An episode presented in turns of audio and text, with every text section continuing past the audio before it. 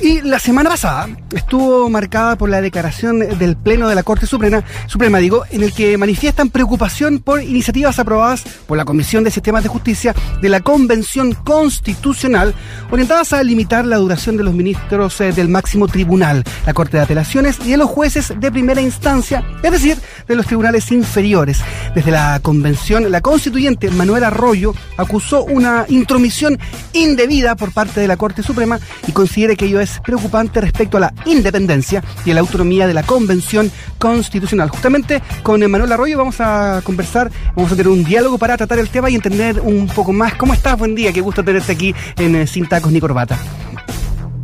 Hola, buen día, muchas gracias por la invitación. Gracias a ti por estar con, nosotros este día, viernes con un espíritu más optimista, con alegría, esperando el, fin eh, de semana. Antes que todo, resumamos un poco el alcance de lo, de lo aprobado en la Comisión de Sistemas de Justicia para que la gente pueda eh, comprender.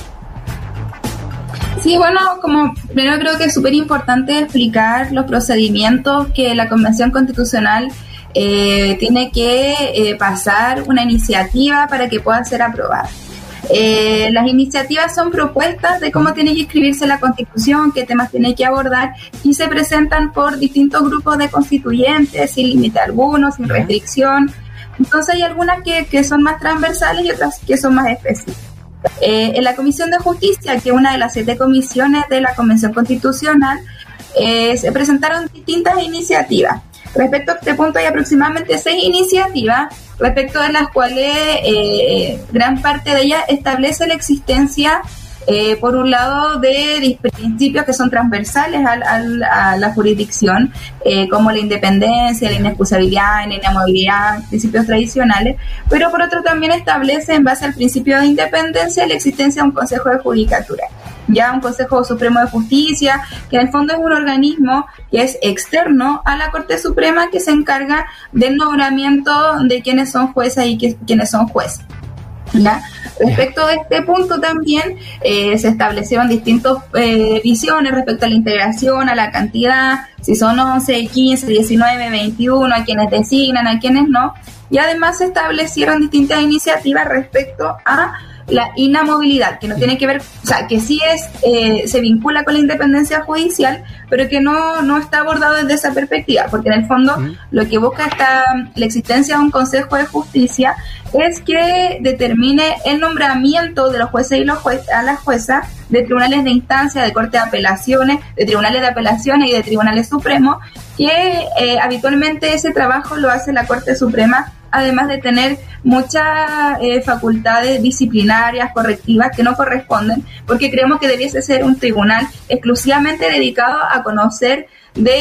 eh, fallos eh, de apelaciones, de recursos y no de materias disciplinarias, económicas, etcétera. ¿ya? Entonces, despejado ese punto, se crea un consejo y dentro de las distintas iniciativas se plantean modificaciones a una norma que actualmente existe en la Constitución y establece de que las juezas y los jueces son inamovibles en su trabajo hasta los 75 años, planteando que los jueces y las juezas iban a evaluar cada ocho años en su cargo, pudiendo seguir evidentemente, pero en el evento de que eh, no tuvieran un buen rendimiento, podría otra persona, otra jueza u otro juez acceder a ese puesto. Esa es básicamente la discusión que existe, lo que se ha presentado como iniciativa, y en respuesta a aquello,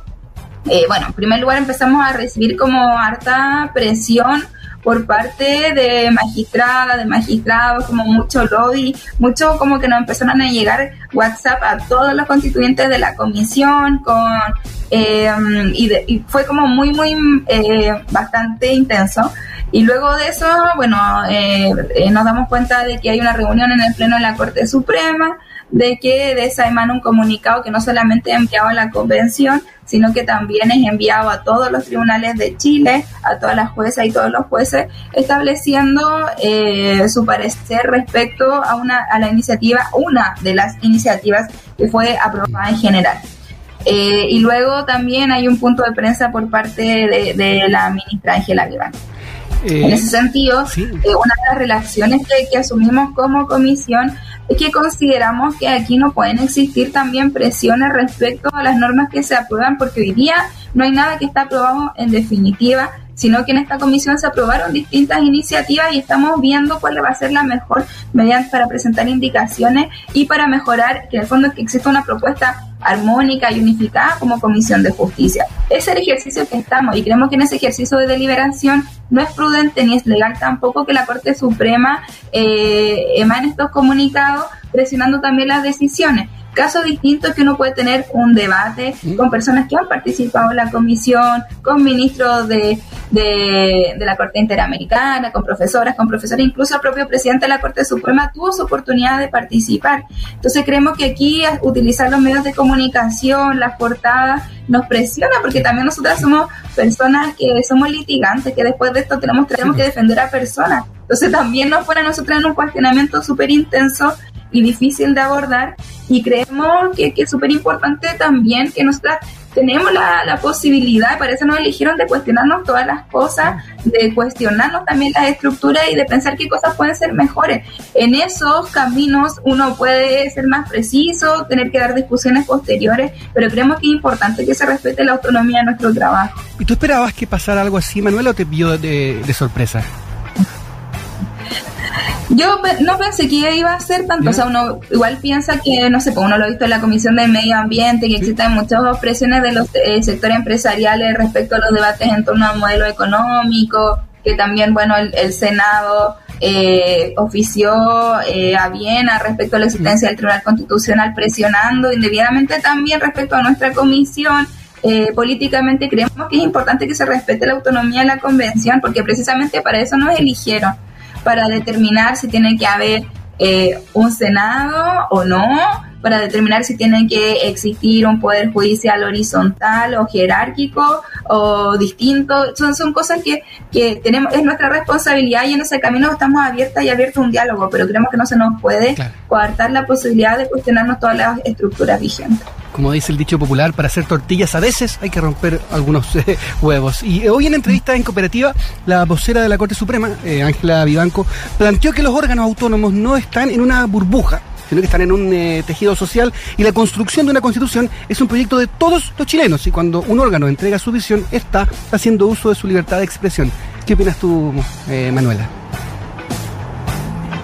es que aquí no fue una libertad de expresión individual, cada quien tiene derecho a expresar lo que quiera, pero aquí hay un acto público de autoridad pública, es un acto de autoridad que emana en una comunicación oficial, que es un instrumento público de la Corte Suprema todos los tribunales y hacia la Convención Constitucional. Hay límites también en la función judicial están establecidos por el propio artículo cuarto del Código Orgánico de Tribunales. Entonces yo creo que, que más allá de que eh, la libertad de expresión es un derecho de todas las personas y creo que lo está poniendo en, una, en un absurdo ese debate, porque si ella no tuviera libertad de expresión no estaríamos discutiendo aquello, ni, ni tendría el foro que tiene en el Mercurio para poder expresar también su opinión, lo cual es muy válido y muy legítimo. Lo que está de fondo también es cómo intervenimos unos y otros en nuestro trabajo. Y recordemos también de que existen una serie de recursos que se encuentran presentados en los tribunales de justicia respecto a la cual la Corte Suprema tiene competencia para determinar, por ejemplo, la admisibilidad o no una acción de protección que ya ha sido presentada por parte de sectores de la derecha en la Corte Suprema. Entonces, eso no nos parece cómo va a haber imparcialidad si la propia Corte Suprema cuestiona nuestro trabajo cuando también tiene competencia para conocer de recursos y acciones que se han presentado en contra de la propia Convención. Sí, Ángela Vivanco también aseguró que, abro comillas, no es cierto que haya una impunidad de los malos jueces o de las personas que eh, prevarican su eh, falta a su función. ¿Qué, ¿Qué opinas tú de eso también que dijo?